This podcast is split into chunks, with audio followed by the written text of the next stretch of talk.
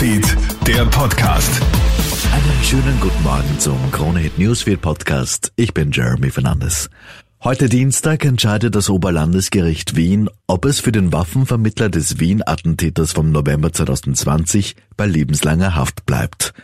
Der 33-Jährige ist er vor knapp einem Jahr wegen Beteiligung am mehrfachen Mord schuldig erkannt und zur Höchststrafe verurteilt worden. Das, obwohl das Gericht davon ausgegangen ist, dass der Tschetschene weder Mitglied des Islamischen Staates noch Teil der terroristischen Vereinigung der Attentäter gewesen ist.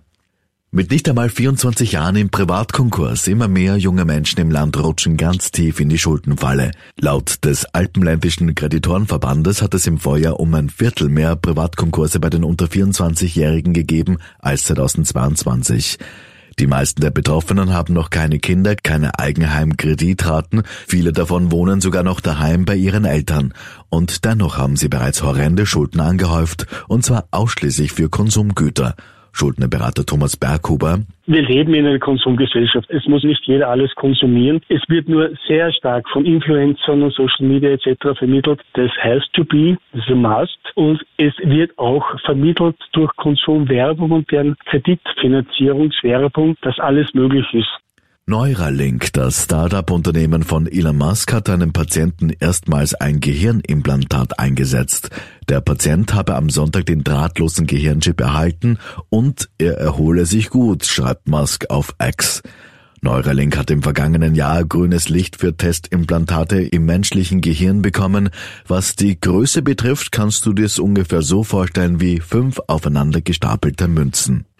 Die jüngste Aussage vom Bundeskanzler Karl Nehammer sorgt weiterhin für Aufregung. Die Volkspartei verschärft ja ihre Attacken auf den FPÖ-Chef. Nehammer bezeichnet Kickel als rechtsextrem.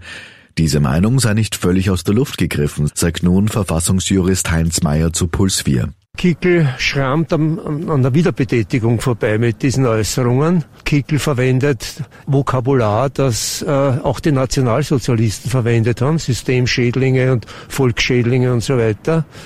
Äh, Fahndungslisten für politisch Missliebige und Ausweisung auch von Staatsbürgern, die politisch missliebig sind und das ist sicher rechtsextrem. Das Ausmaß der mutmaßlichen Verbindung von Mitarbeitern des UNO-Palästinenser Hilfswerks zu Terroristen im Gazastreifen ist möglicherweise größer als gedacht. Nicht nur sollen, wie bisher bekannt, zwölf von ihnen bei dem Hamas-Terrorangriff Anfang Oktober in Israel mitgemacht haben, laut einem Medienbericht hätten rund zehn Prozent aller rund 12.000 im Gazastreifen beschäftigten Mitarbeiter des Hilfswerks Verbindungen zu Hamas oder dem islamistischen Dschihad. Soweit ein kurzes Update aus der Kronehit Newsfeed Redaktion. Mehr Infos bekommst du laufend auf kronehit.at. Kronehit Newsfeed, der Podcast.